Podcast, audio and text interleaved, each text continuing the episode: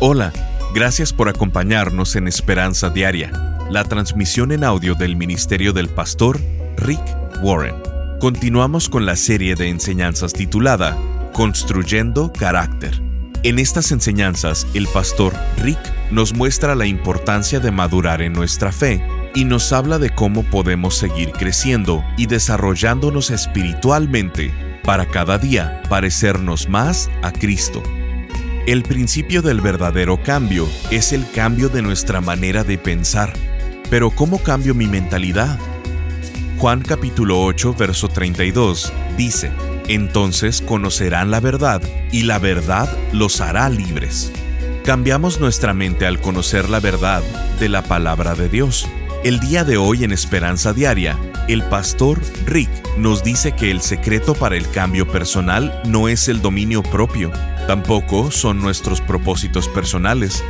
El secreto del cambio en las áreas difíciles de nuestra vida es el conocer y aplicar la palabra de Dios. Escuchemos al pastor Rick en la segunda parte de la enseñanza titulada Logrando cambios difíciles en mí. La apreciación de la verdad, en su mayoría, es lo opuesto a la sabiduría convencional, a la sabiduría de este mundo. En la vida, lo que sea que el mundo diga es exactamente lo opuesto. Lo opuesto de lo que piensa el mundo sobre el dinero, lo opuesto de lo que piensa el mundo sobre el trabajo, lo opuesto a lo que piensa el mundo sobre el sexo o la fama, o lo que sea que importe más. Esta es la razón por la que estoy enseñando esta serie en redireccionar nuestro pensamiento, porque no podemos pensar como el mundo lo hace y querer una vida transformada por Dios. Otro versículo que dice lo mismo que Efesios 4 es Romanos 12.2. No imiten las conductas ni las costumbres de este mundo, más bien dejen que Dios los transforme en personas nuevas al cambiarles la manera de pensar. Déjenme ser muy honesto en este primer punto. Si quieres ser transformado, no puedes ser conformado. Si quieres ser transformado por Dios, si quieres ser un hombre o una mujer totalmente diferente, entonces no puedes ser conformado a lo que la sociedad y la cultura y este mundo nos está dictando. No puedes hacer este cambio en tus propias fuerzas. La Biblia dice en Corintios 3:19, pues la sabiduría de este mundo es necedad para Dios. Como dicen las escrituras, Él atrapa a los sabios en la trampa de su propia astucia. En la paráfrasis, el mensaje en inglés nos dice, lo que el mundo llama inteligente, Dios le llama tonto. Esto me encanta. Lo que nos está queriendo decir es que si vas a cambiar, vas a tener que cambiar tu manera de pensar. Y eso no es algo que puedes hacer solo. Recuerda Efesios 4:23. Dejen que el Espíritu les renueve los pensamientos y las actitudes. Sí, ya entendí, Rick, ya entendí. Deja que el Espíritu cambie mi manera de pensar. Pero, ¿cómo lo hace el Espíritu Santo? ¿Cómo puede cambiar mi forma de pensar? Ese es el punto número dos. El cambio verdadero exige el aprendizaje de la verdad. Un cambio verdadero requiere que aprendas la verdad. Todos sabemos las famosas palabras de Jesús en Juan 8:32. Entonces conocerán la verdad y la verdad los hará libres. Todos sabemos eso. Pero, ¿sabías que la noche antes de que Jesús fuera a la cruz, Jesús oró esto en Juan 17:17? Él dijo, Jesús hablando al Padre, santifícalos en la verdad. Tu palabra es la verdad. Dios usa la verdad para hacernos completos. ¿Y cuál es la verdad? Su palabra es la verdad. El secreto del cambio personal no es el dominio propio, no es una píldora de control propio, no son nuestros propósitos personales.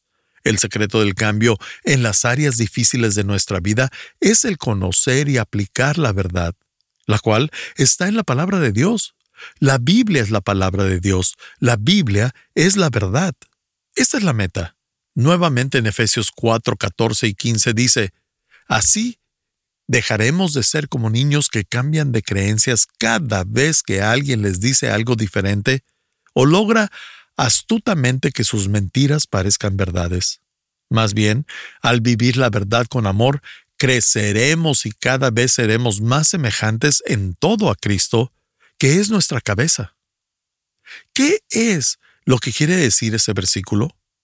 ¿Por qué es la verdad tan importante?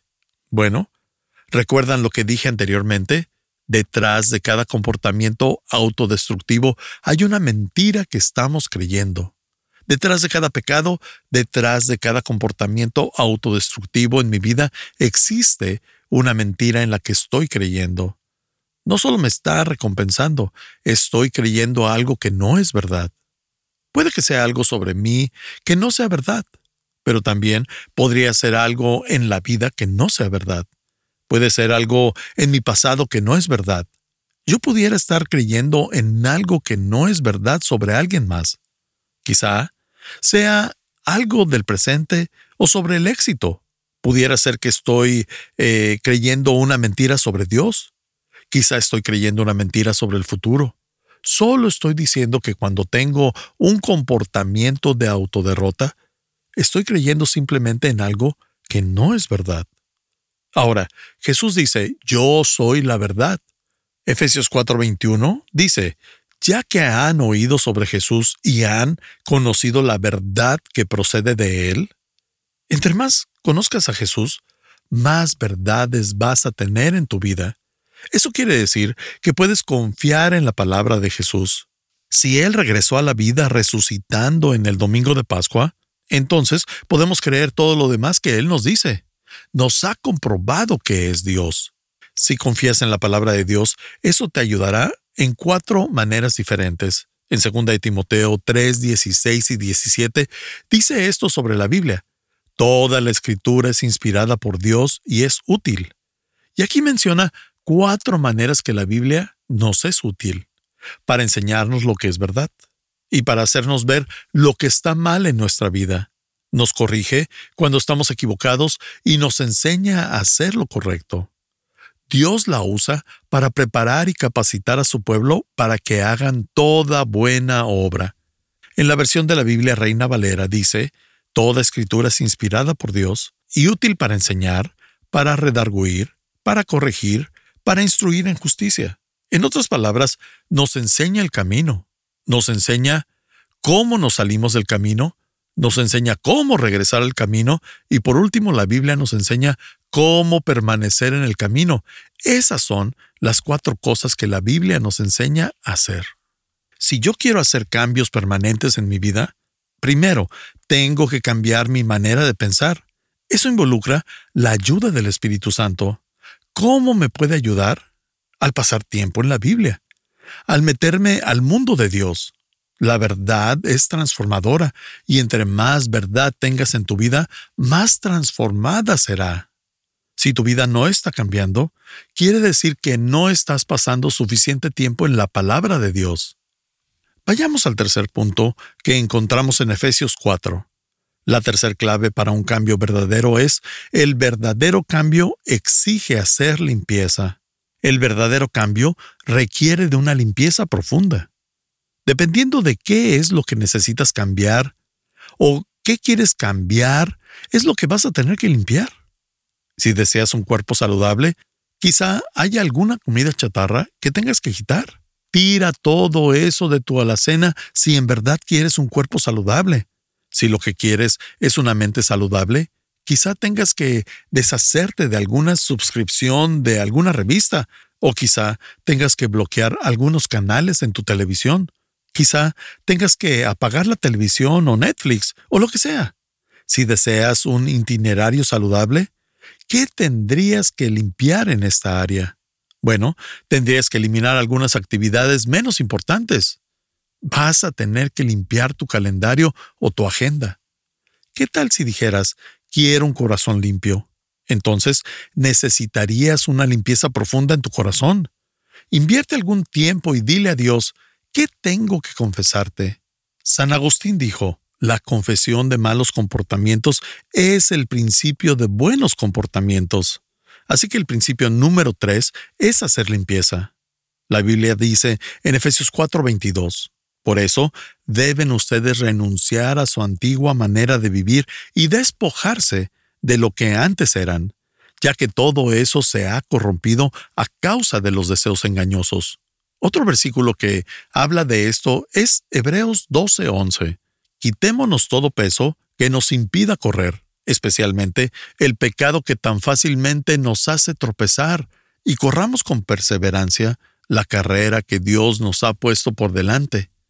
Este versículo nos dice que tenemos que hacer una limpieza, y cuando haces una limpieza verdadera, tienes que tirar cosas a la basura. No sé qué signifique esto para ti, pero quiero que pienses en este versículo. Toma un tiempo y vuelve a leer estos versículos y pon en práctica este paso.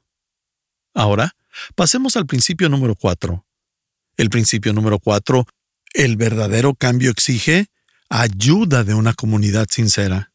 Bien, hay algunas cosas que no se van a poder cambiar solas. Vas a necesitar gente en tu vida que te apoye. Vas a necesitar de un grupo pequeño que va a ser íntimamente auténtico contigo.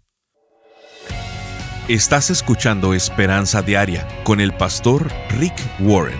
Si quieres mantenerte en contacto con el pastor Rick, visita pastorricespañol.com y síguelo a través de sus redes sociales. Si quieres hacerle saber la manera en que estas transmisiones han tocado tu vida, escríbele a esperanza.pastorrick.com. El pastor Rick regresará en un momento con el resto del mensaje de hoy. Si te perdiste alguna porción de este mensaje, lo puedes escuchar a cualquier hora en pastorricespañol.com. La meta de Dios para tu vida no es hacerte feliz, millonario o que nunca tengas sufrimiento. La meta de Dios para ti en la tierra es que madures espiritualmente. En el cielo vas a ser feliz por trillones y trillones de años. La vida en este planeta es una etapa de crecimiento, es una etapa de desarrollo, y no todo funciona perfecto, ni todas las cosas van a salir como quisiéramos, porque Dios está más interesado en nuestro carácter que en nuestra comodidad. Él está más interesado en que cada día nos parezcamos más a Cristo, y la mayoría de las veces no crecemos en la facilidad de la vida, sino en las adversidades de ella. Por esto, el pastor Rick ha elaborado una serie titulada Construyendo Carácter. Esta serie de tres enseñanzas está dedicada a ayudarnos a comprender la manera en que Dios nos ayuda a crecer espiritualmente, simplemente contestando con claridad tres preguntas. ¿Cómo logro los cambios difíciles en mi vida? ¿Cómo y por qué Dios prueba nuestra fe? ¿Y cómo Dios usa mi trabajo para producir carácter en mi vida? Queremos invitarte a ser parte de este ministerio llevando esperanza al mundo hispano. Tu contribución económica de cualquier cantidad hace una diferencia trascendental en la vida de personas que logran escuchar estas transmisiones. Para contribuir, visítanos en pastorricespañol.com o llámanos al 949-713-5151. Como agradecimiento a tu aportación te enviaremos en formato MP3 de alta calidad descargable esta serie titulada Construyendo Carácter. Esto lo puedes hacer en pastorricespañol.com o llamando al 949-713-5151. Al estar ahí, te invitamos a suscribirte al devocional diario del pastor Rick y a enlazarte con sus redes sociales. Esto es en pastorricespañol.com o llamando al 949-713-5151. Ahora, volvamos con el pastor Rick y escuchemos el resto del mensaje de hoy. San Agustín dijo, la confesión de malos comportamientos es el principio de buenos comportamientos. Así que el principio número 3 es hacer limpieza. La Biblia dice en Efesios 4:22, por eso deben ustedes renunciar a su antigua manera de vivir y despojarse de lo que antes eran, ya que todo eso se ha corrompido a causa de los deseos engañosos. Otro versículo que habla de esto es Hebreos 12:11. Quitémonos todo peso que nos impida correr, especialmente el pecado que tan fácilmente nos hace tropezar, y corramos con perseverancia la carrera que Dios nos ha puesto por delante. Este versículo nos dice que tenemos que hacer una limpieza, y cuando haces una limpieza verdadera, tienes que tirar cosas a la basura. No sé qué signifique esto para ti, pero quiero que pienses en este versículo. Toma un tiempo y vuelve a leer estos versículos y pon en práctica este paso. Ahora, pasemos al principio número 4. El principio número 4, el verdadero cambio exige ayuda de una comunidad sincera. Bien, hay algunas cosas que no se van a poder cambiar solas. Vas a necesitar gente en tu vida que te apoye. Vas a necesitar de un grupo pequeño que va a ser íntimamente auténtico contigo. Algunas áreas de tu vida van a necesitar trabajo en equipo. Es como en un partido de fútbol. A veces un jugador del equipo contrario puede ser tan grande como un gigante que no lo puedes derrumbar tú solo y necesitas a un equipo para poderlo derribar. Y es ahí donde necesitas de la ayuda de tu grupo pequeño.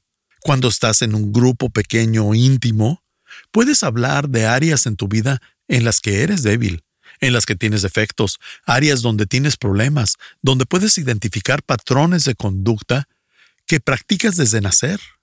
Claro, no tendrás ese nivel de confianza al principio cuando llegas a un grupo pequeño, pero al pasar el tiempo, con la convivencia podrás desarrollar un nivel de intimidad de un lugar seguro.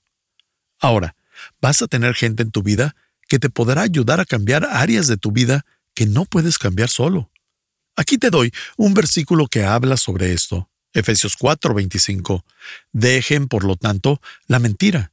Díganse la verdad unos a otros siempre, porque somos miembros de un mismo cuerpo. Él nos está diciendo, si todos estamos en la familia de Cristo y si miento, realmente me estoy mintiendo a mí mismo. ¿Saben qué? Desperdiciamos una gran cantidad de energía fingiendo, pretendiendo ser alguien que no somos. Escucha esto que te voy a decir. Si tú realmente quieres hacer un cambio en tu vida que pareciera ser incambiable, si realmente quieres crecer en Cristo, si realmente quieres remover algunos de tus defectos, de tus debilidades y algunas cosas de las que no te gustan de ti mismo, tendrás que enfrentar tus temores. ¿Cuál temor? Vas a tener que enfrentar tu temor a decir la verdad y ser honesto con algunas personas, porque sólo así podrás hacer un cambio. No lo harás tú solo. Si pudieras, lo harías, pero no puedes, así que no habrá cambio. Necesitas de otras personas. Lo has intentado en tus propias fuerzas y no funcionó. Como pueden ver amigos, el obstáculo más grande que tenemos para crecer, para madurar, el obstáculo más grande para llegar a la santidad y parecernos a Jesús, ¿saben cuál es? Es nuestro deseo de siempre vernos bien. Si mi deseo de verme bien toma mayor importancia que el de estar bien, entonces interfiere pero cuando estás en un grupo pequeño de tres o cuatro amigos estudiando la Biblia, donde no tienes que quedar bien, donde puedes ser tú mismo, entonces entras a un lugar seguro donde podrás crecer. El grupo al que yo pertenezco, creo que hemos estado juntos por 16, quizá 20 años. Ya no lo recuerdo, pero ha sido por mucho tiempo. Y platicábamos el otro día que creía yo que en el grupo alguien se ha quedado dormido por lo menos una o dos veces.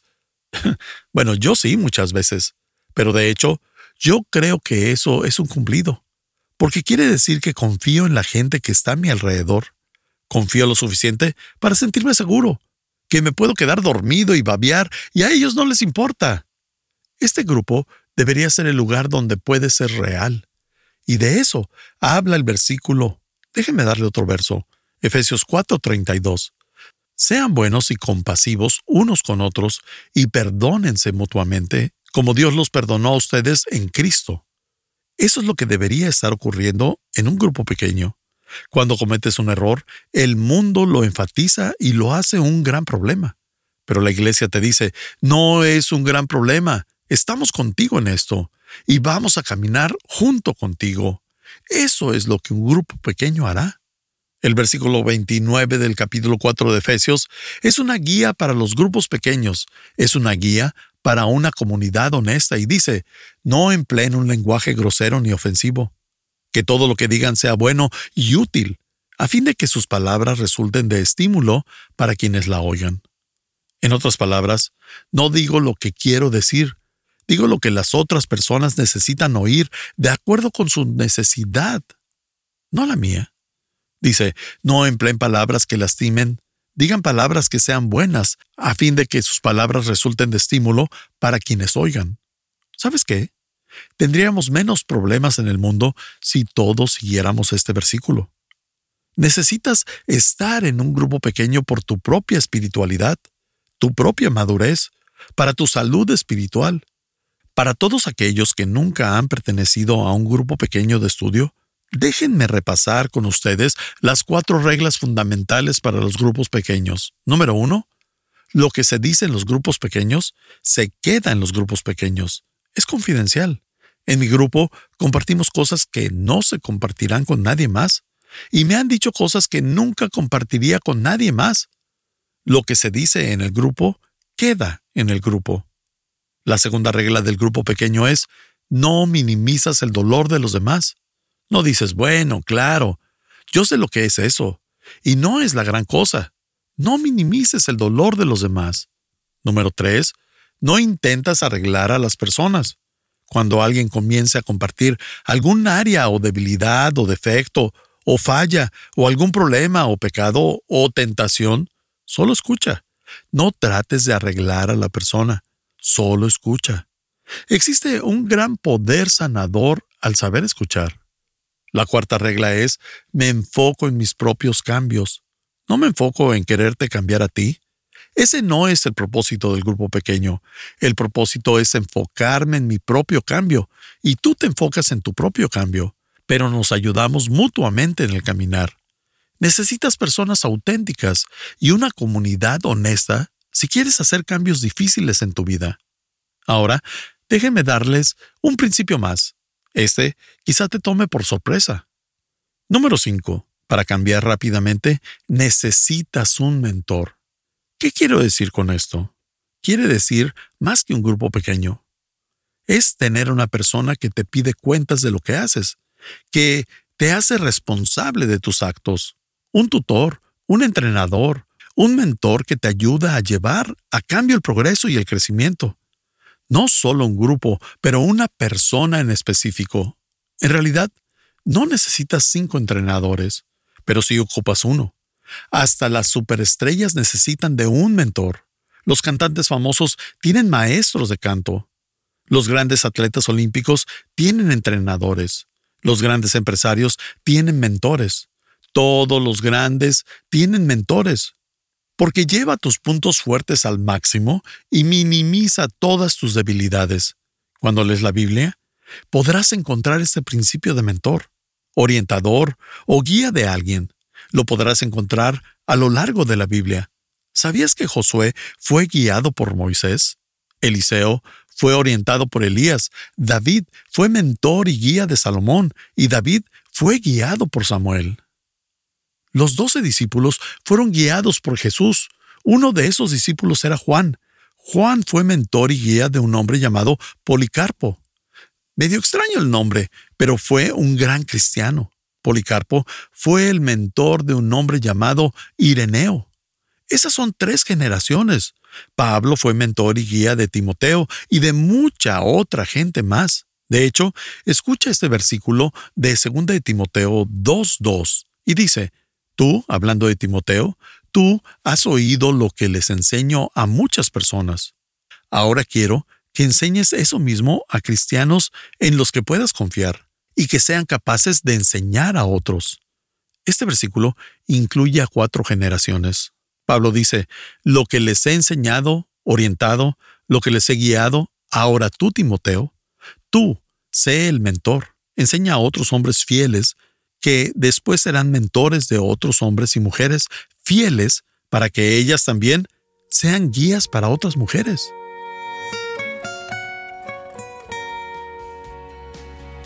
Sintonízanos en el siguiente programa para seguir buscando nuestra esperanza diaria en la palabra de Dios. Este programa está patrocinado por el Ministerio de Esperanza Diaria y por tu generoso apoyo financiero.